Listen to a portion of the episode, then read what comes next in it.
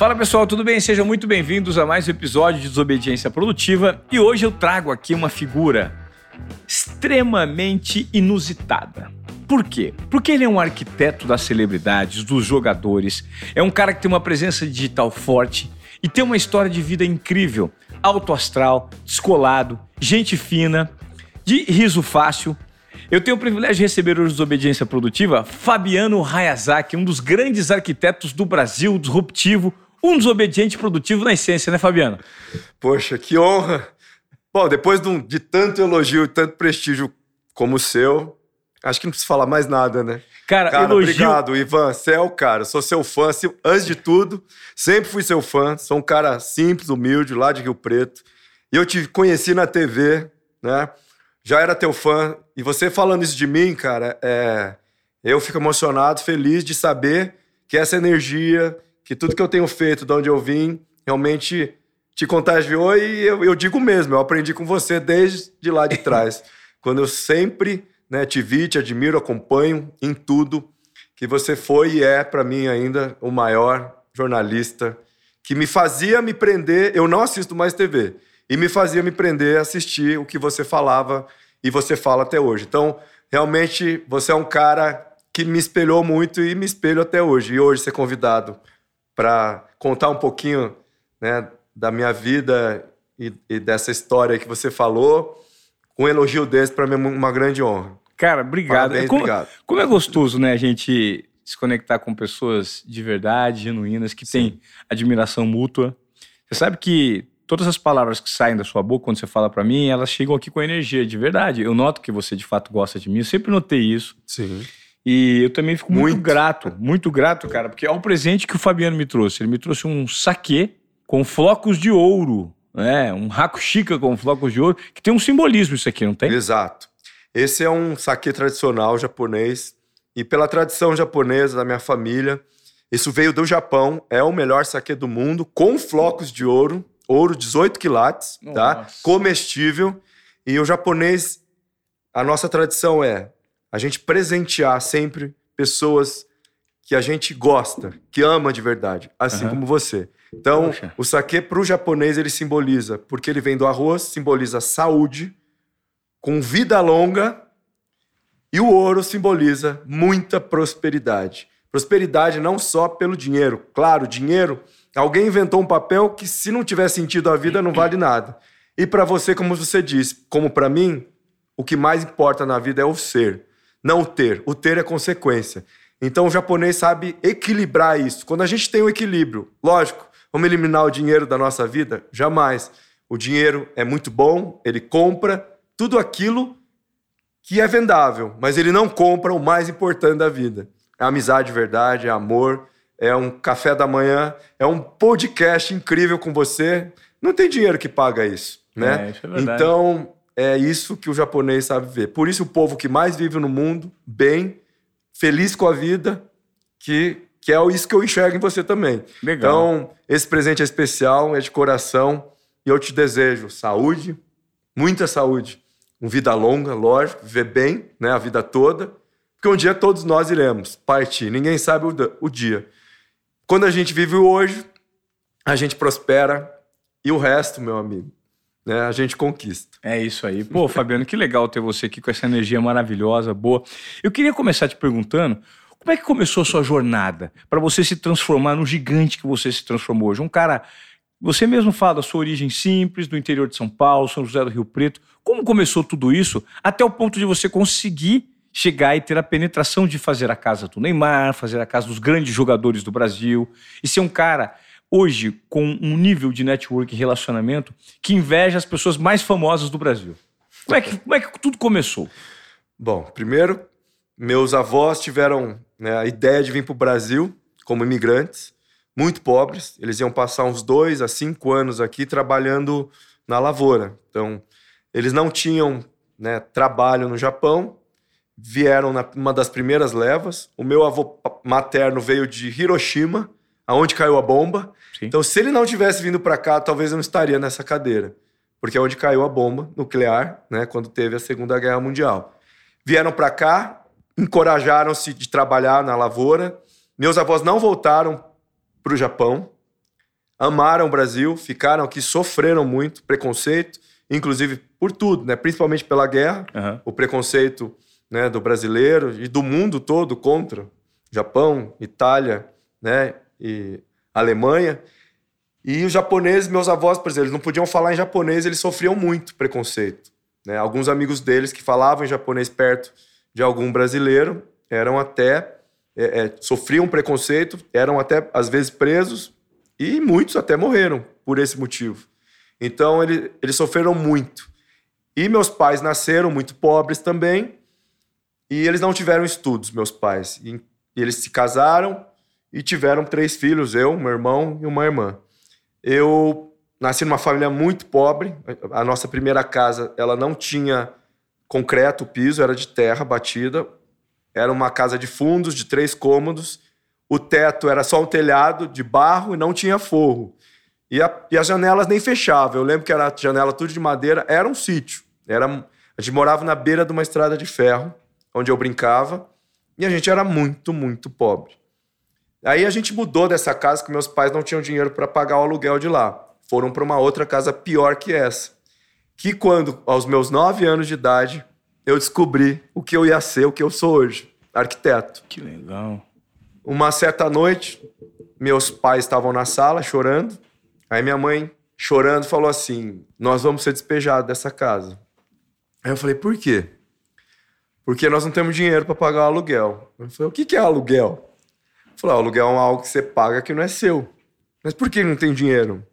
Porque nós não temos, somos pobres. né? Seu pai não tem dinheiro. Tinha três empregos. Meu pai era jardineiro. Ele vendia sorvete na rua com aquele carrinho de sorvete. E ainda ele tinha um emprego de porteiro num clube lá na cidade. E minha mãe, ela fazia faxina de madrugada e costurava durante o dia. Então, mesmo trabalhando tanto, eles não tinham dinheiro para pagar e sustentar a nossa família. Isso você tinha nove anos Eu de tinha idade. nove anos de idade. E aí eu falei, onde nós vamos morar? Ela falou, não sei. Provavelmente vai morar embaixo da ponte, que era a ponte onde eu brincava, do lado da estrada de ferro. E eu gostava de brincar na ponte, mas falei, não, lá eu não quero morar. Porque lá não tem conforto. E aí eu tive a grande, primeira grande ideia da minha vida. Eu fui pro quarto, né, ela tava chorando. E eu falei, eu já sei o que eu vou fazer. Eu peguei um papel, um lápis, desenhei uma casa em perspectiva. Eu nunca tinha desenhado. Eu desenhei uma perspectiva de uma casa, levei para os meus pais na sala e disse assim, ó, pai, mãe, agora a gente tem onde morar. Essa é a nossa casa. O meu pai desabou, ele se levantou, saiu chorando, e a minha mãe, ela desabou também, de chorar, se emocionou. Naquele momento, assim, eu, eu não trabalhava, eu não tinha, meus pais não tinham dinheiro, eu muito menos, mas ali nasceu a vontade de ajudar, de resolver um problema da minha família.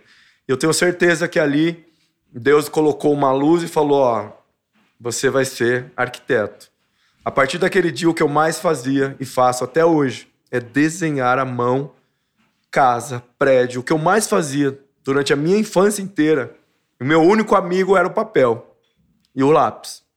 Por isso que eu desenho à mão até hoje. Por isso que eu amo tanto fazer o que eu faço. Então, de um grande problema da minha vida, da minha família, nasceu uma grande solução. Então, desde pequeno, eu brinco que eu sou um solucionador de problemas. E aí veio a minha missão, né, de levar qualidade de vida para as pessoas. Que essa é a minha missão aqui. Não é só ser, ser um arquiteto. Arquiteto qualquer um pode ser. Mas é, o que eu falo, eu vou fazer aquilo que o dinheiro não compra. Eu quero fazer o bem para as pessoas porque a falta de dinheiro trouxe a infelicidade na minha família. Mas graças a passar por tanta dificuldade, eu consegui descobrir um caminho. E o caminho para mim foi o melhor, não foi das drogas, não foi da bebida. E aí eu encontrei, Ivan, no esporte, né? Você é um cara que eu, pô, assistia lá, ligava Globo Esporte lá, Ivan Moré. Eu não gosto muito de futebol, mas eu- jogava beisebol e tênis de mesa no clube japonês. É. Então isso é o que me fazia ser feliz. Eu, eu amo esses esportes. E aí nós fomos despejados dessa casa e sabe onde a gente foi morar? No fundo do clube japonês da minha cidade, onde eu jogava beisebol, tênis de mesa e fazia atletismo, que são esportes japoneses. A partir desse dia que eu fui mo morar no fundo do clube, que é embaixo do palco, tinha um salão. Era uma casa do caseiro. A gente se tornou caseiro do dia para noite. Eu fui aprender com nove anos a lavar salão, lavar banheiro. Minha mãe vendia pastel no clube. Eu era garçom. Eu fui garçom, limpador de clube. É, ajudava nas tarefas de um caseiro. São 365 dias. No ano não tem um dia de folga. Foi um dos momentos mais difíceis da nossa vida. Não por só ser caseiro, porque foi dos momentos que eu mais aprendi. Mas eu, a dificuldade foi o quê? Todos os amigos, a maioria do beisebol, do tênis de mesa e do clube, eles viraram a cara para mim, para meu irmão e para minha família. Aí eu vi o que é preconceito por não ter dinheiro. Eu preferia morar embaixo da ponte do que morar no clube. Porque lá as pessoas tinham que ir lá e me viam. Eu tinha que abrir a porta do salão, eu tinha que fechar. Quando eu tinha uma festa, meus amigos viam eu limpar o salão. E ninguém ajudava, porque a gente era o caseiro. E quando acabava uma festa, tinha comida em cima da mesa. Aí uma vez eu tava com fome. Eu comi um, um pastel que tinha sobrado. E minha mãe me bateu. E ela falou que não era para comer. Eu falei, eu tô com fome. Aí ela falou, essa comida não é sua. Eu falei, mãe, mas vai jogar no lixo. A gente não tem o que comer em casa. Você, mas você não pode comer o que não é seu. Você só pode comer se alguém te der. Se o dono da festa te der a comida. Enquanto ele não te der, você não pode comer. E ali eu aprendi que o que é meu é meu e que não é meu eu não posso pegar. Ali eu aprendi a ter valor, a ter caráter. Por mais que aquilo se jogaria no lixo, uma comida que ninguém ia comer. Mas eu era uma criança. Caramba, cara. Que dificuldade, que, que cena dramática, Fabiano. Foi. E isso nós vivemos dos 9 aos meus 16 anos, morando num clube onde a maioria das pessoas me humilhavam, humilhavam minha mãe, onde todo mundo virou a cara pra gente. E ninguém, eu não tinha amigos, ninguém me convidava para sair, para ir no shopping. E eu e meu irmão éramos os melhores do tênis de mesa, os melhores do beisebol, porque a gente era os mais esforçados. No beisebol, todo mundo tinha chuteira de marca e a gente andava de que chute. Não sei se existe ainda. A nossa é. luva do beisebol foi doada, porque a gente não tinha dinheiro para comprar. Mas eu e meu irmão éramos os melhores do time. O meu irmão sempre foi melhor que eu, em tudo, até no estudo.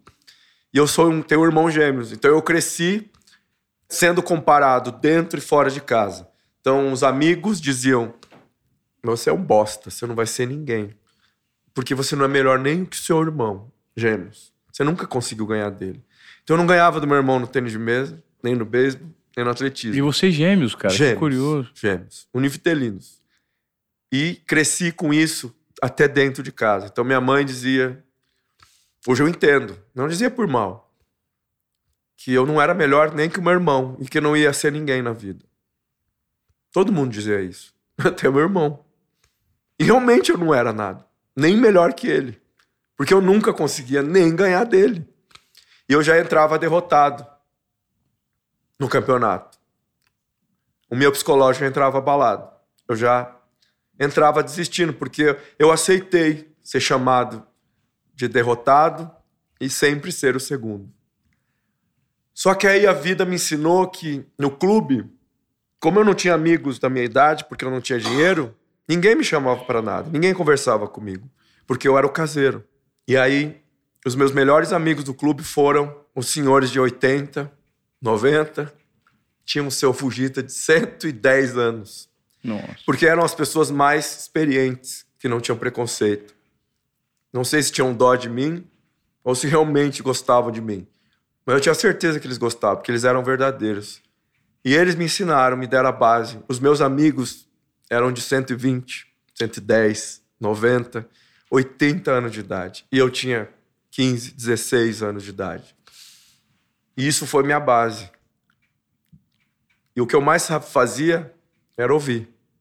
Ouvir, aprender, perguntar. E eles só me deram os melhores conselhos. E no Japão, a gente respeita muito os mais experientes. Porque a experiência numa pessoa mais vivida, que no Brasil, no Ocidente, não damos valor, tem muito valor. E foi assim que eu aprendi a ser. E aí eu falava: eu vou ser alguém. Eu não quero ter dinheiro. Eu nunca vou buscar nada pelo dinheiro. Porque por causa do dinheiro, se eu tiver o dinheiro, eu vou ter amigos. Como eu não tenho, eu não tenho amigos. Então, para mim, o dinheiro não tem valor. Então, eu vou buscar ser alguém melhor. Vou buscar essa energia que eu não tenho, mas ela estava aqui dentro, apagada. E depois eu me descobri e quando eu tinha meus 19 anos, eu comecei a namorar minha atual esposa. Com 21, eu acabei me casando com ela, porque ela acabou se engravidando. Foram três anos de namoro. A gente ia casar, mas não era assim. Aí eu queria me matar, porque, poxa, eu engravidei a minha namorada. Eu ganhava uns 100 reais por mês, minha faculdade era 470. Não fechava a conta. Ah. Aí, do dia pra noite, eu ia ser pai, dono, dono de uma. pai de família, ganhando 100 reais por mês e a faculdade 450 reais. Aí eu pensei, eu preciso me matar porque não vai fechar a conta. Que, que eu fiz? Falei, eu vou contar para minha mãe, a gente vai se casar, eu vou pro Japão trabalhar de decassegue. Meu pai tinha ido, ele foi trabalhar de pedreiro no Japão durante 10 anos. Meu pai é um herói. Ele, com 60 anos, foi pro Japão trabalhar de serviço braçal como pedreiro. E ele já estava lá uns 8 anos, 5 anos. Eu falei, eu vou também trabalhar, vou deixar minha esposa aqui na casa dos pais dela. Então eu fui contar pro meu sogro, falou: ó, eu vou casar com sua filha, eu vou pro Japão trabalhar e fico dois anos, vou juntar um dinheirinho e eu volto. E eu vou trancar a faculdade. Eu estava já no primeiro ano de faculdade. E você estava fazendo arquitetura? Arquitetura. Porque eu fiquei três anos sem estudar depois que eu me formei no colegial, porque eu não tinha dinheiro para para tá. pagar uma faculdade. Claro. E eu tinha que trabalhar. Uhum. Com 12 anos eu comecei a trabalhar como office boy, como desenhista em escritório de arquitetura e engenharia. Tá. Foram mais de 30. Então, Fiquei 16 anos trabalhando como desenhista, como office boy. E eu ganhava muito pouco. Eu ganhava menos de 100 reais. Nunca foi registrado. É, eu trabalhava de segunda a segunda, de dia, de noite, de madrugada, porque eu ficava desenhando. E os arquitetos pagavam muito pouco. Uhum. Por isso que hoje eu valorizo meus colaboradores. Eu contrato com SLT, eu, eu começo a contratar, eu pergunto na entrevista quanto que você quer ganhar para trabalhar no meu escritório. Então lá ninguém começa a trabalhar começa a trabalhar pelo mínimo que ele pediu na entrevista. Você já viu isso? Geralmente as empresas falam: a vaga é essa, função é essa e o salário é tanto. Na minha, a gente pergunta qual é a sua pretensão salarial. E lá eu pago plano de saúde, eu dou carro para os líderes, eu pago gasolina, eu dou celular. Enfim, gente, é tanta coisa que a gente paga além. Por que eu faço isso? Porque eu não tive. Porque eu valorizo o que eu não tive. E aí eu fui contar pro meu sogro, ele tava com câncer, e ele falou: Não, vocês vão se casar aqui no Brasil, você não vai pro Japão, você não vai trancar a faculdade. Eu falei: Eu vou trancar, eu não tenho condições. Ele falou: Você primeiro vai estudar. Eu vou te ajudar. Na época ele tinha um pouco mais de condições que eu. Porque ele produzia, ele vendia, ele produzia uva. Eles moravam no sítio. Aliás, minha sogra mora até hoje. Produziam uva, então eles tinham um pouco melhor de condições que eu. Falei, eu vou te ajudar até se se formar. Ele não deixou eu ir. Eu tive que cancelar minha ida para o Japão. Aí ele falou: vamos casar e vamos fazer uma festa. Muito simples, no sítio, no barracão, aquelas mesas compridas. A minha, minha esposa vai fazer a comida e vamos convidar os parentes. Falei para ele: o senhor não vai gastar com isso. Eu não tinha dinheiro para pagar essa festa. Mas eu vou pagar. Nós deixamos ele fazer porque ele queria muito. A filha mais nova. Ah. Marcamos dia 30 de agosto, meu casamento. É meu aniversário. Aí, uma semana antes, eu fui visitar ele no hospital. E ele falou assim: tenha amigos melhores que você. Eu tô aqui na cama, não posso andar, mas semana que vem eu vou estar nesse casamento. Aí nós falamos para ele: vamos adiar, o senhor não tá conseguindo andar, até você melhorar. Ele falou: não, eu vou nem que for de cadeira de rodas. Então tá bom. Já que é o seu desejo. Aí eu fui embora. Na sexta-feira eu peguei um ônibus, dia 29, eu não tinha carro, até a, a cidade da minha esposa para me casar. Aí a hora que eu cheguei lá, a minha cunhada disse assim: ele acabou de falecer. Nossa. No dia 29 de agosto. Na véspera do casamento. Na véspera do casamento. Aquela hora, meu mundo desabou de novo. Eu falei, caramba, Deus do céu. Eu sou católico, fui coroinha, crismado, batizado. E eu não acreditava tanto em Deus, não. Mas esse dia, se não fosse ele, eu já tinha perdido a, a vontade de viver. E aí manteve o casamento? A gente teve que cancelar o casamento. Tava tudo pronto. Ia ser simples. Aí, nessa hora passou um filme. Aí veio assim, eu falei, realmente, eu sou um bosta. Eu não vou ser ninguém na vida. Não vou ser nem arquiteto. E agora, no dia do meu casamento, no meu aniversário, ele morre. Eu acho que quem tinha que morrer era eu. Aí eu pedi para Deus, me leva com ele, porque ele não merecia ter morrido. E aí eu me senti culpado da morte dele. E eu pensei, putz, eu matei meu sogro, né? Por que que aconteceu isso? Falei, Deus, por que que você fez isso na minha vida? E essa hora eu pedi com tanta fé que veio a resposta na hora. Cara, Ivan, eu chorava igual eu tô chorando agora. Na hora que eu perguntei por que tanta desgraça na minha vida, e que minha mãe tinha razão e todo mundo tinha razão que eu era um bosta que eu não deveria nem ter nascido. E que eu sempre ia ser o segundo. E que eu não ia ser ninguém. E todo mundo tinha razão. Então eu tinha que morrer naquele momento. Só que essa hora veio um, uma energia tão boa. Eu lembro que eu estava dentro do carro da minha cunhada e era num sítio e tinha uma estrada assim. Eu vi uma tempestade e na mesma hora eu vi um céu com sol, com aquela alegria e veio uma resposta de que ele tinha. Ele estava me entregando a filha dele aquele dia, no dia mais importante da minha vida, que é o meu aniversário e o casamento. Porque a partir daquele dia, eu ia ser o homem da família. Eu ia ser a pessoa que ia mudar o rumo das duas famílias. Eu ia ser a pessoa que ia mudar a vida das pessoas. Eu não tinha essa noção. E essa hora eu tive. Aí eu entendi que a vida é assim. E que todos nós vamos. E que uma semana antes ele avisou que ele ia. E que eu tinha que parar de reclamar, de lamentar, porque eu era pobre, de culpar meus pais, de parar de ser coitadinho.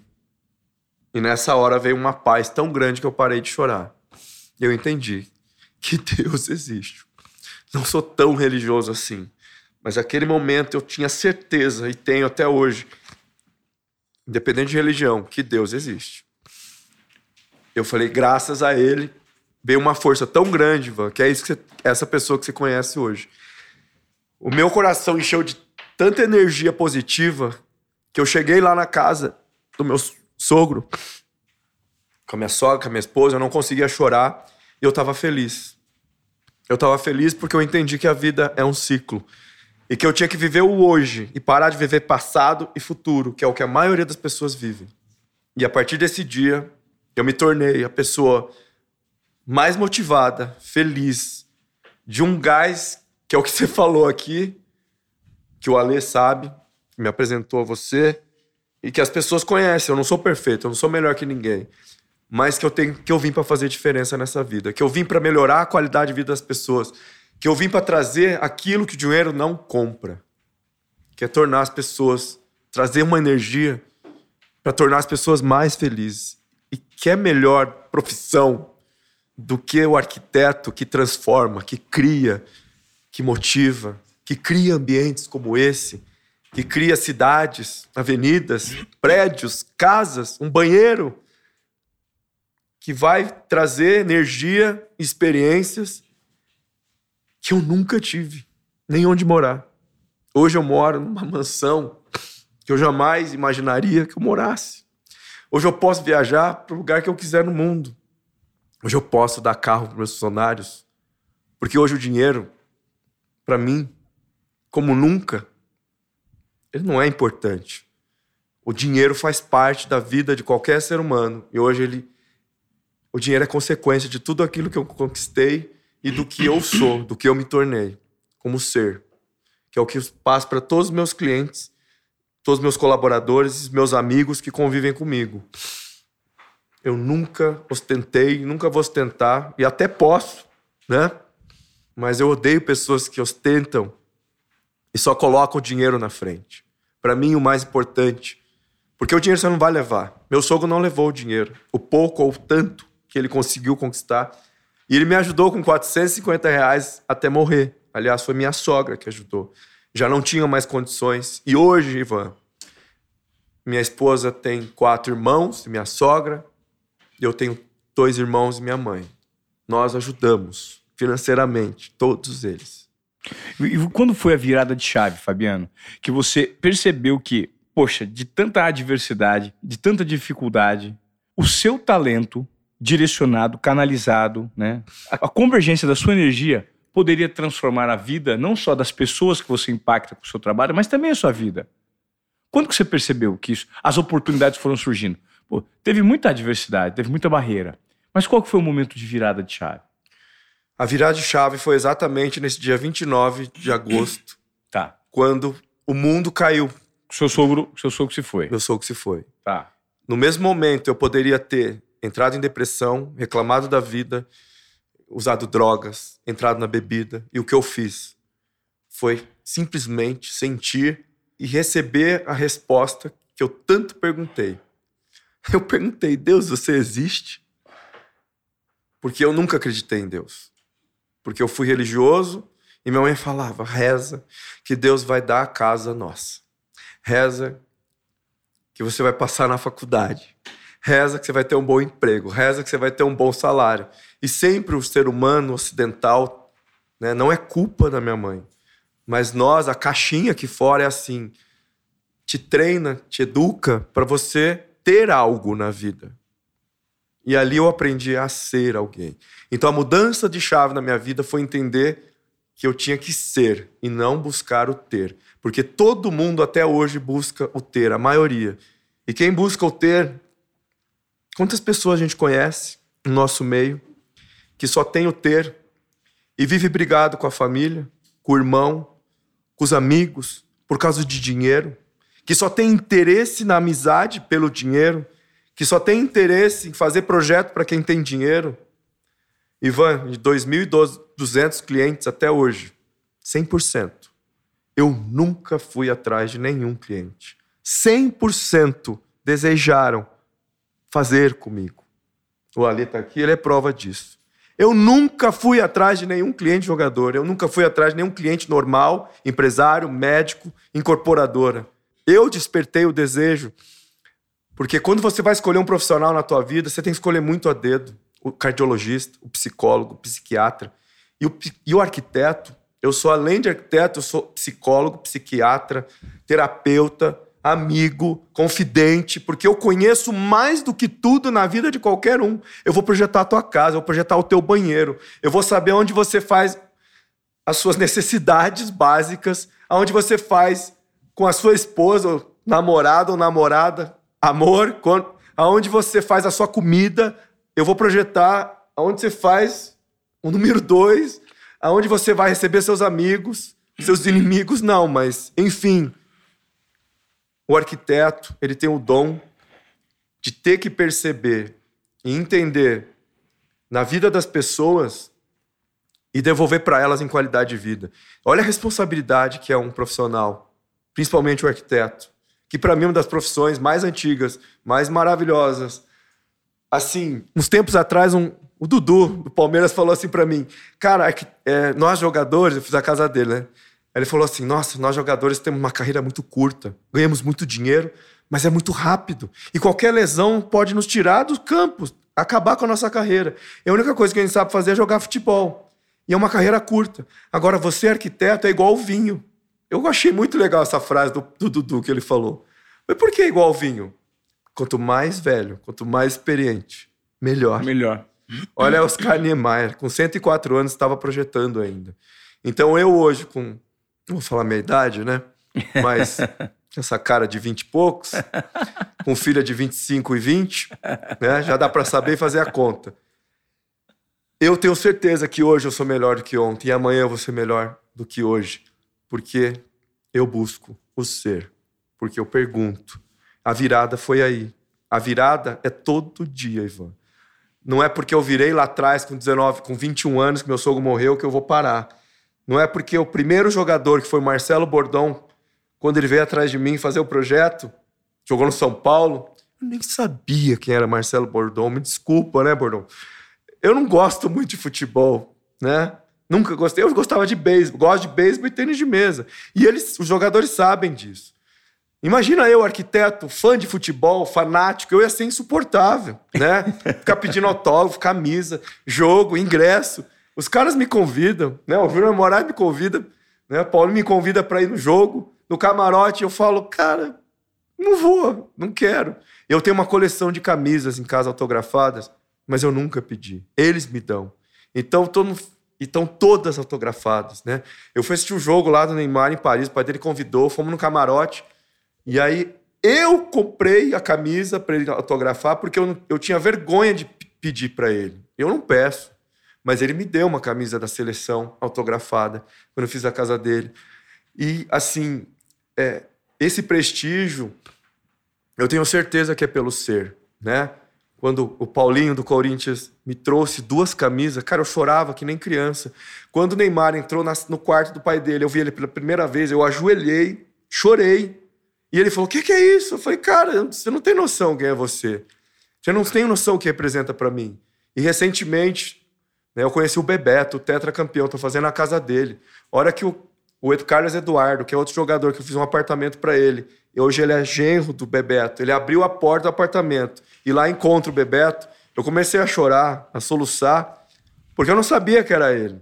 Então, eu não sou muito ligado ao futebol, mas eu sei quem são né, as estrelas do futebol. Eu sei a importância que do ser, né? E não pelo dinheiro. Então, 100% dos jogadores, Gabriel Jesus veio atrás de mim, né, para fazer a casa dele. Meu, o Lucas Leiva estava lá na, na, Itália e a gente fez a casa dele em Porto Alegre, agora joga no Grêmio. Então, o Moisés acabou de vir da China, jogava no Palmeiras, então fazendo, fizemos ontem a reunião com ele, fazendo a casa dele em, Be em Belo Horizonte. E o cara joga na China. Nós, como né, criar esse desejo, essa virada de chave, eu tenho certeza, Ivan, que eles valorizam e me escolhem pelo ser humano que eu sou. Talento temos que ter. Isso é óbvio. O arquiteto tem que ter criatividade, tem que ter comprometimento, tem que ter competência, tem que ter foco. Isso não é mais qualidade. Para mim, o que eu faço é o mais fácil, que é o que ninguém faz. Que é o que o japonês dá tanto valor. E por isso que o japonês vive tão bem, porque vive mais, porque tem menos doença. As nossas doenças psicológicas, elas vão para o nosso físico. Né? O câncer é causado por problemas psicológicos. Os nossos, a dor de cabeça é causada pelo estresse. Então, o japonês ele se cura na sua própria vontade, que a mente produz pensamentos positivos que geram ações positivas no corpo, que geram o japonês ele faz uma cerimônia para tomar um chá de uma hora e meia. Para a gente tomar um chá que a gente não toma, a gente engole o chá. O japonês ele fica uma hora e meia tomando café da manhã. A gente nem toma, porque não tem tempo. É. Aí você vai saber lá na frente, né? Sim. Então, eu aprendi a dar valor pro mais simples, para tomar um café, fazer um podcast com esse. Quando você me convidou, cara, eu largo tudo para estar tá aqui. Primeiro, pelo ser humano que você é, que você também é e pela importância que você causa, o impacto que você causa nas pessoas. E por ter uma abertura de poder eu deixar um legado aqui nesse mundo, assim como o Edmilson, pentacampeão, me ensinou, que foi o terceiro jogador a fazer projeto. Aliás, até hoje ele faz, é o trigésimo projeto que ele faz com a gente. Ele que me indicou o Neymar, ele que me leva até hoje para tantos clientes, assim como o Moraes. Né? O Moraes veio através de outro jogador que, que indicou para um, que vai indicando para o outro, que o Zé Roberto indicou para o Dudu, que o Dudu indicou para o William Bigode, que o Bigode indicou para o Moisés, que o Moisés indicou para o Rafael Veiga. Meu, assim, aí eu falo, caramba, eu sou abençoado ou eu sou aquele fracassado moleque que não tinha aonde morar, que não tinha nem amigos, que não queriam nem estar do lado. E quando você olha para esse, esse, esse menino do passado e você vê esse menino de sucesso de hoje, o que que existia? Era um mindset que estava equivocado? Era a cabeça, era, era, era, era, um, era, um, raciocínio errado, era um se enxergar de uma forma errada. Exatamente. Existia aqui dentro um ser humano que nem eu conhecia, mas que a caixa aqui fora, a sociedade, a família e os amigos diziam que eu não ia ser ninguém. Minha mãe disse. Minha mãe me expulsou da casa dela quando eu me casei. Minha filha nasceu. Eu ganhava já 400 reais. Eu já estava devendo dois anos de faculdade, casado. E ela falou assim: a partir do mês que vem, vocês não moram mais na minha casa. Tive que eu, minha esposa e minha filha, de um ano, sairmos da casa dela, porque eu não tinha dinheiro para pagar aluguel, e eu tive que me virar. E eu fui, ganhando 300 reais por mês, pagar aluguel de 475, mais a faculdade de 600. Eu não roubei, não matei, não enganei, não furtei, eu só trabalhei. Eu só fiz o que eu mais amava, que é criar, projetar e arquitetar. E aí, o que realmente fez eu chegar onde eu cheguei foram todos os nãos que eu recebi. Foi minha mãe ter falado assim. Minha mãe, fez, minha mãe foi a pessoa mais importante e ela foi muito. Às vezes, sem saber. Lógico que eu falava que ela amava mais o outro do que eu, mas ela protegia mais o irmão mais fraco. E o mais forte, que era eu, de verdade, ela falou: não, você vai conseguir vencer, mas para isso eu preciso falar não para você. Para isso eu preciso te expulsar da minha casa. Para isso você vai ter que passar fome, dificuldade. Você vai ter que passar tudo o que eu passei um pouco mais para ser alguém na vida. Você acha que eu, meu primeiro cliente, eu tive sucesso? Ninguém é perfeito, mas a energia, o amor, a positividade, a alegria que eu sempre coloquei desde o primeiro até hoje, isso contamina. Como você falou aqui no começo. Energia transforma o ambiente, para cima ou para baixo. Então, as pessoas dizem que quando eu chego no ambiente, o ambiente melhora. Isso é muito positivo. Porque é, eu trago energia positiva, eu trago amor, cara. Eu trago aquilo que o ser humano não tem mais. E falar olhando nos olhos, com emoção, e realmente ser comprometido, de perfeito eu não sou, mas de que eu sou um ser humano que ama a vida e que vai fazer sempre o melhor. E que quando eu errar, não foi porque eu quis, foi porque eu sou um ser humano, assim como você, falha. Mas eu tenho a humildade de pedir desculpa, de assumir e trazer solução. E conquistar a pessoa. Com 23 anos, recebi um convite para fazer o curso do Dale Carnegie, Como Fazer Amigos e Influenciar Pessoas o segundo livro mais vendido no mundo, depois da Bíblia. Eu fiz o curso do Dale. E ele me deu a base de como evitar preocupações e começar a viver, que é o segundo livro dele. Eu fiz cinco vezes esse curso. Esse curso me deu a base, me potencializou e me fez enxergar o gigante que tinha aqui dentro. Que o mundo me dizia que eu não era. Eu era um bosta. E você acreditava nisso? E eu né? acreditei que eu não era nada.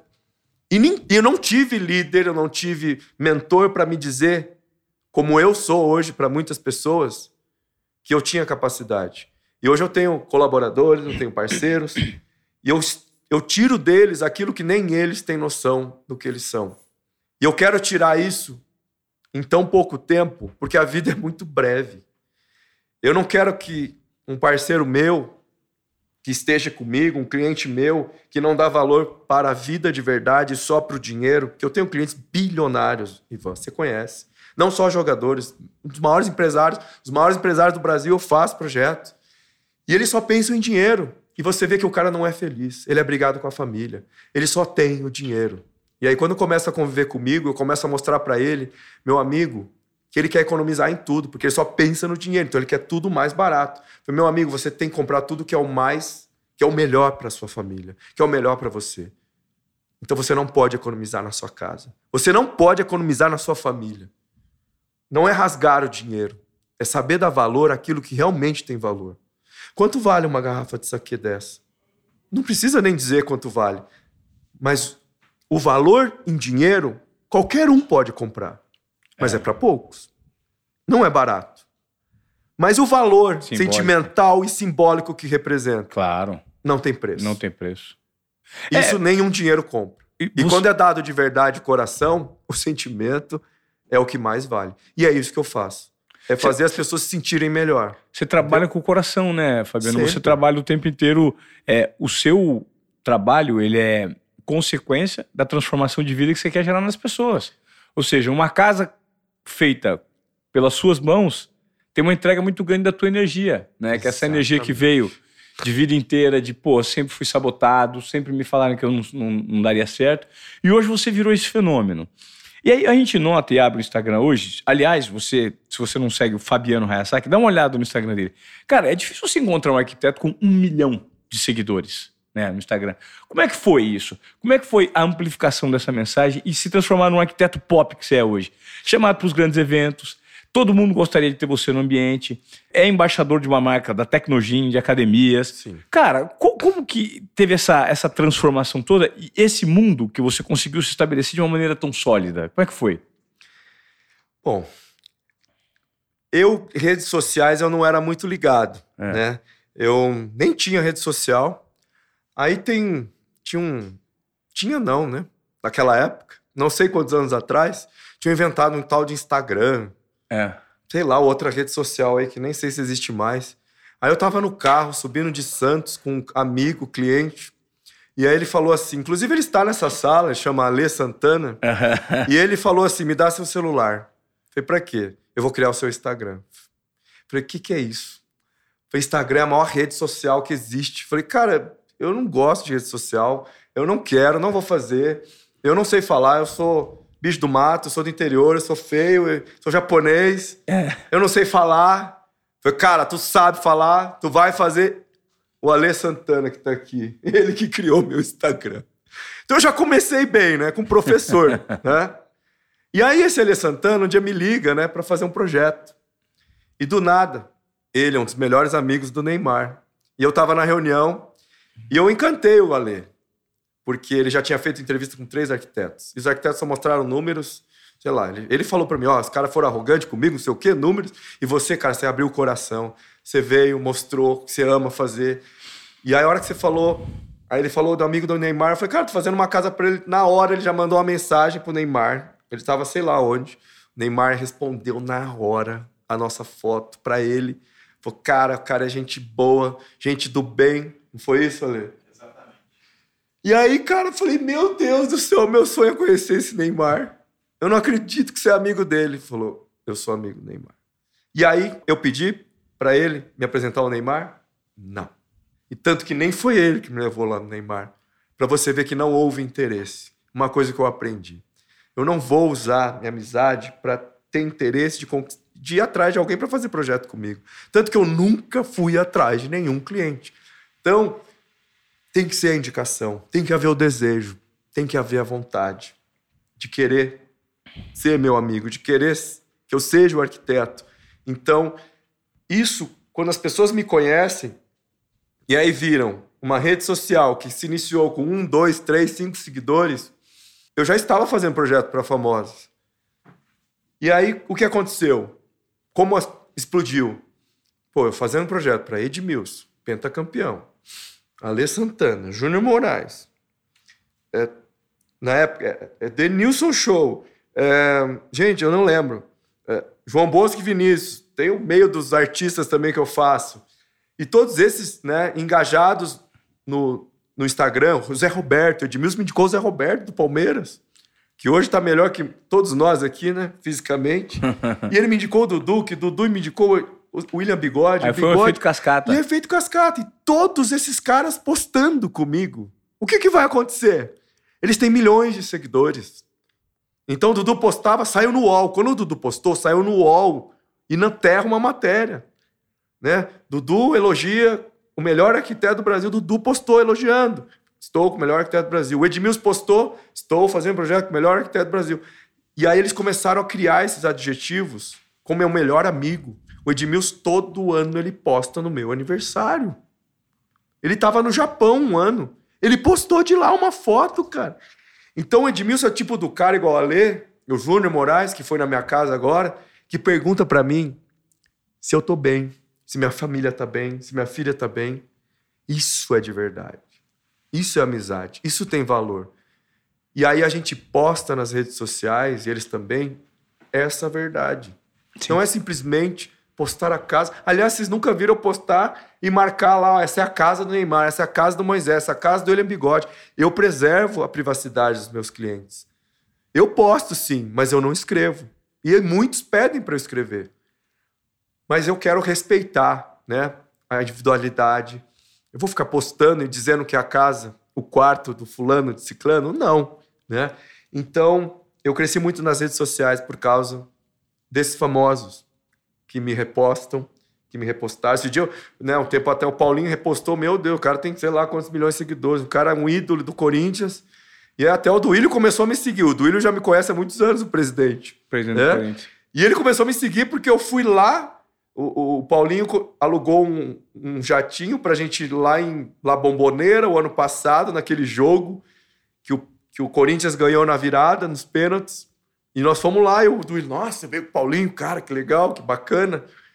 E aí, tira uma foto, aí eu postei, ele repostou e começou a me seguir. Então, quando um jogador posta, um monte vem me seguir. Então, vários, né? Esses dias, o Hulk, há seis meses, mandou uma mensagem pelo Instagram. Conheci ele semana retrasada. Fui lá na casa dele tomar um vinho, comer um churrasco. Ainda ganhei dois vinhos de presente. É, o Pato me mandou mensagem pelo Instagram. Falei, caramba, quem que me indicou? Ou seja, você caiu seja, completamente. Nem, nem você. Exato. É a energia. O Chay da Globo, o Chay Suede. Ele é. me segue. A Débora Seco. E conversa comigo. Eu falei, caramba, o cara da Globo. né, hoje é o ator mais consagrado lá. E fala comigo, fala, cara, eu tô te seguindo por causa do seu trabalho.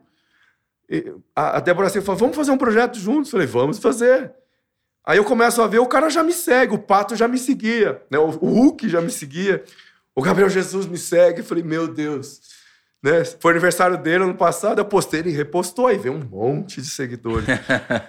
e quando eu explodi quando teve a matéria na, na, numa emissora, no Esporte Fantástico. Foram 10 minutos de matéria e eles denominaram eu como arquiteto dos boleiros. Aí é. explodiu, Ivan.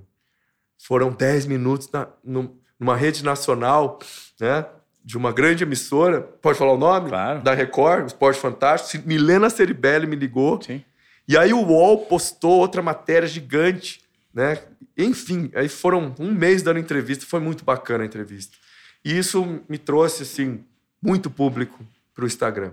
Então, e também, consequentemente, é, muitas empresas. Eu fui embaixador da Sony durante dois anos e meio, a Sony Mundial, no Brasil. Eles só romperam porque a Sony fechou a Operação Sim. Brasil. Uhum. No dia seguinte, a Fast Shop contratou. Agora nós estamos fechando com outra grande marca, que é a LG. A Tecnogin eu sou embaixador. A Toto de vaso japonês eu sou embaixador. A Kokuyo, né? A Spagnol. Caramba. É tantas outras marcas. Artefato, Porto Belo. Nossa. Né? Fechou? Acabamos de fechar agora mais uma grande empresa no setor de, de blindados, né? Enfim, e várias outras marcas. Agora eu vou fechar com a Docol e criar uma linha de design também. Né? Eu estou assinando é, tapetes, luminárias, mobiliário. É, vamos lançar agora para Porto Belo na Revestir uma linha de, de revestimento de concreto para fachada. Porto Belo é número um do mundo, exporta para 60 países, empresa caramba, brasileira. Caramba, A Docol é a número um hoje de metais. Eu vou lançar uma linha e você é embaixador da marca também. Cara, que impressionante. Cara, nem, é, é, é, é, um efeito. Nem você acredita. o negócio começou a ter uma projeção tão grande, tão grande, produção geométrica mesmo, né? Exato. PG. Sim. Vai crescendo, crescendo, crescendo, crescendo. Exato. E agora a Rolex me convidou para o Rio Open, né? Com tudo pago, assim. E o mês passado nós fomos ganhar um prêmio em Los Angeles. Foi um ápice, né? No teatro do Oscar. Eu e minha esposa. Nossa. Um prêmio que eles pagaram passagem, primeira classe, no hotel do Oscar. Foi no Nossa. palco do Oscar. Até jogo de basquete eles deram de presente para assistir. Eu falo, cara, aquele moleque pobre não tinha dinheiro para andar de ônibus. Hoje as pessoas pagam para eu viajar, para eu receber prêmio. Aí eu falo, poxa, não, não vou nem gastar com viagem. É muito bom isso, é muito Mas prestígio, sabe, né? sabe o que eu fico, acho mais rico nisso tudo, Fabiano? Ele tá conversando aqui faz quase uma hora. É que tudo aí, isso que aconteceu com você, é a essência do que você é, né? Sim, tenho Da- certeza da- disso. do amor que você coloca, da concentração que você põe, da entrega que você quer fazer. Ou seja, desse coração genuíno que você tem dentro para realizar transformações de fato, né? E não para só gerar é, de uma forma figurativa só o que pode ser legal, o que é belo, o que é bacana. Não, você é um cara que você deposita muito das suas energias em algo genuíno. Você atua mesmo com a energia do coração para fazer Sim. as coisas. Por isso que tudo dá certo na tua vida e vai gerando um efeito cascata, né? Uma coisa que Exatamente. acontece aqui, que acontece ali. Que... E quando você menos imagina, um, um ciclo de prosperidade te acompanha e você começa a transformar a vida das pessoas, né? Com e isso, é, isso é, uma, é uma maneira muito interessante de inspirar pessoas que ouvem aqui o nosso podcast, Desobediência Produtiva. Né? Porque aqui o nosso objetivo é gerar provocações nas pessoas para elas entregarem mais do que o esperado, para elas questionarem aquilo que elas estão fazendo, para elas, pô, saírem da zona de acomodação. Pô, você nunca desistiu do seu sonho, é que você descobriu muito precocemente qual era o seu talento e você decidiu colocar o seu talento a favor das pessoas, independentemente de quanto você monetizaria com isso. O dinheiro seria consequência, né? Exatamente. Seria consequência. E hoje ele é o menor dos problemas. É o menor Hoje você se diverte fazendo o que você faz, transformando, criando casas para as pessoas, criando ambientes onde as pessoas vão viver, vão morar, vão se divertir. Né? A riqueza está aí. Com certeza. E o relacionamento, ele, ele vira uma amizade verdadeira. Então, como Edmilson, que até hoje é um grande amigo, eu fiz o primeiro projeto dele, foi o museu dentro da casa dele, depois fizemos casa. A Fundação Edmilson, eu sou um arquiteto doador. Ele tem a Fundação Edmilson, um trabalho social incrível, que ele ajuda mais de mil crianças carentes todo ano. E eu dou os meus projetos com toda a minha equipe, sem cobrar um centavo, além de trazer parceiros. E não só com isso, eu ajudo os nossos clientes a fazer mais por menos. Né? Eu tenho clientes como o Leandro Castan, né, um craque que agora aposentou, a gente fez a casa dele. Lógico que sempre uma casa sempre dá manutenção, dá alguns problemas, e ele liga para quem? Para o Fabiano Hayazaki, para a equipe. Por quê? Porque a gente vai lá resolver. Fabiano deu problema na esquadria. A gente liga pro dono, manda ele resolver. Fabiano deu problema nos móveis da Ornari. Eu ligo pro dono, ele vai lá e resolve. Então, isso não é só entregar e largar. É continuar aprestando um pós-vendas, né? E mostrar para as pessoas que, olha, eu cuido de você, eu ainda amo o que eu faço e você pode contar conosco. E a gente faz tudo por menos. A gente briga, a gente luta para custar menos. Né? A gente vai lutar para ter mais desconto. E eu sendo embaixador dessas marcas, o meu cliente ele vai ter mais prestígio, privilégio, desconto e se bobear uma grande parceria e às vezes até um presente dessas marcas para os nossos clientes que nos escolhem. Então, por isso que os clientes nossos fazem mais e a gente entrega muito mais por menos valor de dinheiro, porque o dinheiro é menos importante. E todos eles poderiam pagar mais, mas conosco custa menos. Então, é, é, a gente conseguiu criar agora né, uma, um time que vai desde o projeto, da construtora, dos parceiros, que a gente vai testando todo dia. Né? Quando a gente vai lá namorar, a gente não testa a namorada, o casamento. Primeiro é o teste, é o namoro. Depois a gente decide se vai ser um casamento. É. E se o casamento não der certo, a gente rompe. Né? E assim é a vida, com amigos, com empresas, com pessoas que só pensam no dinheiro. Então hoje, para ser parceiro nosso, Ivan, por isso que eu tô aqui, eu valorizo primeiro o ser humano. Se Ivan Moré me ligasse, olha, Fabiano, a tecnologia patrocinou para você vir aqui dar uma entrevista, vai te pagar tanto. Eu falei, eu não vou. Eu não vou pelo dinheiro. Pega esse dinheiro e doa para a Fundação Edmilson. Eu vou vir porque eu gosto de você. Eu tenho tantos convites. Você me perguntou se eu já fiz podcast. Graças a Deus eu estou estreando em podcast. Aqui, é. O Ivan Moré, o melhor, o top, o the best. Porque eu tenho muitos convites de podcast. Você não tem noção. Mas estrear com o Ivan Moré, olha como eu sou abençoado. estrear com o Ivan Moré e com a Alê Santana aqui do meu lado e minha equipe, meu amigo, não tem preço, tá? Tem muito valor. Então, eu, eu sei que tenho que saber dizer sempre o não na hora certa. E eu aprendi isso. E o sim na hora certa. E você mandou essa mensagem essa semana, com aquele vídeo. Eu tinha muito compromisso, né? eu largo tudo para pessoas que têm valor como você. Para pessoas que têm valor como o Ale Santana, como o Moraes. O Moraes, quando veio, jogava na Ucrânia, ele veio duas vezes para o Brasil. Duas vezes ele pegou o carro e foi para minha cidade, para minha casa. A última ele dormiu lá. Isso tem muito valor. E a hora que ele Tá dentro da minha casa, no meu escritório, ele olha para minha prateleira, recém-vindo de uma guerra.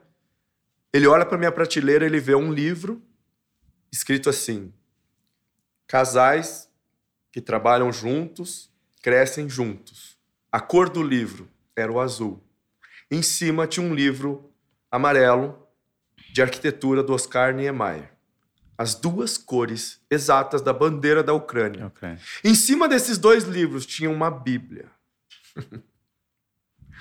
o Moraes viu aquilo. Eu coloquei sem querer. Ele viu aquilo, ele parou a nossa conversa, ele começou a chorar, ele e a Pri, esposa dele. Porque eu não sei o que é viver uma guerra. Ele sabe. Ele começou a chorar e falou: Cara, você é abençoado. Eu também e eu tinha que vir na sua casa. Olha aquilo ali. Ele levantou, pegou o livro falou: casais que estão juntos, crescem juntos. Você é arquiteto, um livro de arquitetura, em cima Deus abençoando tudo isso. Eu tinha que estar aqui. Eu acabei de sair de uma guerra. Nós fomos almoçar, eu, minha esposa e o casal. De repente, a Pri olha uma borboleta dentro da minha casa amarela com pintas azuis, cara, Nossa com as senhora. cores da bandeira da, da Ucrânia. Ucrânia. Eu juro por Deus. Eu postei, tá na minha postagem. Aí ela desabou, ela falou: Olha, a gente tinha que ter vindo aqui. Aí ele contou a história que ele viveu, que é impressionante. É um cara, um guerreiro, um exemplo de vida, um ser humano que é o ser, né? É o ser. Três semanas atrás, a borboleta apareceu de novo. Eu mandei para eles. Eu mandei só o vídeo, a Priscila. Precisamos voltar urgente para a sua casa. Pô, Fabiano, cara, que, que quanta história, mano. É muita história. É, você tem, você tem muitas histórias conectadas com o coração, né? Tudo aquilo que te.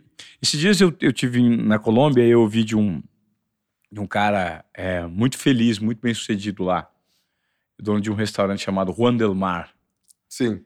É, eu falei, cara, que sucesso esse restaurante seu, hein? Que sucesso. Ele mora numa ilha, tem uma ilha particular lá. Puxa. Ele cozinha, faz frutos do mar maravilhosos, ele pesca. Enfim. E aí eu perguntei para ele, falei, cara, qual que é o segredo desse sucesso aqui, né? Que você, que você tanteia. Ele falou, o segredo do sucesso é, é sentir o que eu sinto. Eu vou atrás dos sentidos. Quando eu me sinto bem, é sobre sentir, Ivan. Não é sobre o resto, é sobre sentir. Os meus sentimentos é o que ditam tudo. Então eu noto que você também é muito sentimento, né? Você é muito conectado com essa com a sua, sua parte emotiva e quando você consegue canalizar essa energia, o sucesso ele é ele é garantido. Com certeza. É energia, sentimento e experiência como essa aqui, porque sentimento, né, são é tudo aquilo que a gente capta aqui no mundo aqui fora e leva para dentro. É isso aí. E, cara, e se você capta coisas negativas, você só vai afundar. Se você capta coisas positivas, você só tende a crescer em todos os sentidos, principalmente o interno. Porque a gente é aquilo que a gente come, a gente é aquilo que a gente assiste, que a gente absorve. Ah, dizem que notícia ruim é que vende. Para os hipócritas, para as pessoas que, que, que, que são pessimistas, que são negativas, que gostam de ver o mal, que querem o mal para as pessoas. Eu, eu assisti a TV quando você estava lá no Globo Esporte. Agora eu assisto que onde você está e onde você for estarei. E é assim, não só com você, com pessoas que realmente têm conteúdo. Por isso que eu tenho que dar esse exemplo e deixar esse legado. Porque a minha vida não é melhor que a sua e que a de ninguém. Mas a minha vida veio lá de baixo e eu, eu consegui vencer na vida, não pelo dinheiro, mas por tudo isso que a gente falou, pelo ser. Se eu morrer hoje, amanhã, Ivan, eu morro feliz. Já consagrado no meu interior como ser humano. Como profissional, é você que diz. Mas para mim não interessa se você me reconhece como profissional ou não. É algo que eu tenho consciência que se eu tô merecendo é porque eu plantei coisas positivas. Mas eu quero que acima do profissional você me reconheça como ser humano. Porque o ser humano que é o que está faltando nesse mundo. Ser humano de verdade, que valoriza o próximo, que valoriza as coisas mais simples da vida. E a gente coloca que a felicidade está em quando eu ganhar na Mega Sena, quando eu me formar, quando eu conquistar o primeiro carro, quando eu comprar o meu primeiro apartamento. E a felicidade não é isso. A felicidade está nos momentos mais simples, como esse. Ó, oh, eu gostaria de, verdade, eu gostaria de agora te dar um presente aqui da Básico. Todos os convidados que vêm no nosso podcast, eles recebem uma peça básica, que é um tecido ah. de pima, ou Porra. branca ou preta. Sim. Porque é, é, um, é, um, tecido, primeiro, é uma peça versátil, sofisticada, que você pode usar. A gente que às vezes não tem tanto tempo para ficar bolando uma roupa para colocar, o pretinho, o branquinho, normalmente eles vestem bem e são para todas as ocasiões, né? Então a Básico, que agora é parceiro do nosso podcast, a gente vai sempre é, destinar para um convidado que vem aqui uma peça da Básico e esse é o seu presente. Oi, Tá, meu querido? Cara, obrigado. Eu e gost... é o meu preferido, ó. Gola V preto aqui, é ó, isso, Gola V preta. Pô, Fabiano, e eu gostaria, bom, eu gostaria muito, muito, muito de agradecer a sua presença, o seu tempo. Um cara incrível, o arquiteto da celebridade. Você é o arquiteto dos corações, né? O Boa. arquiteto dos ó, corações. Vamos mudar esse slogan. É, Gostei. o arquiteto dos corações. Gostei, o cara é um fenômeno. o cara Você é o arquiteto poeta. dos corações. É o maior, é o melhor. então, Jornalista queria... do mundo. Eu além que... de poeta. Fabiano Ayazaki, o arquiteto dos corações. Arquiteto dos corações. E que me dá. Que me dá, me dá é... Saque, saque de ouro. O cara me deu saque de ouro, cara. Ó, Ivan, e tem que tomar no momento mais especial da sua vida é. e de preferência. Com quem deu presente. Com quem tá? deu presente. Aí tudo vai é isso acontecer aí. mais ainda do que Pô, acontece na sua cabeça. Eu vou até marcar o, o, restaurante pra gente ir. Você vai estar presente, certamente. Será uma Tá honra. bom? Grande honra. Obrigado, tá? Obrigado você. Ó, e se você, e se você acompanha o nosso episódio até agora, compartilhe a história do Fabiano Hayazaki aqui no Desobediência Produtiva para a gente amplificar essa voz, porque é muito importante aqui que você, né, além de nos seguir, que você leve esse conteúdo, se você curtiu ver até aqui, para outras pessoas. Tá certo? Até a próxima em mais um episódio de Desobediência Produtiva. Valeu. Obrigado, Fabiano. Obrigado você, Ivan. Parabéns. Valeu. Obrigado.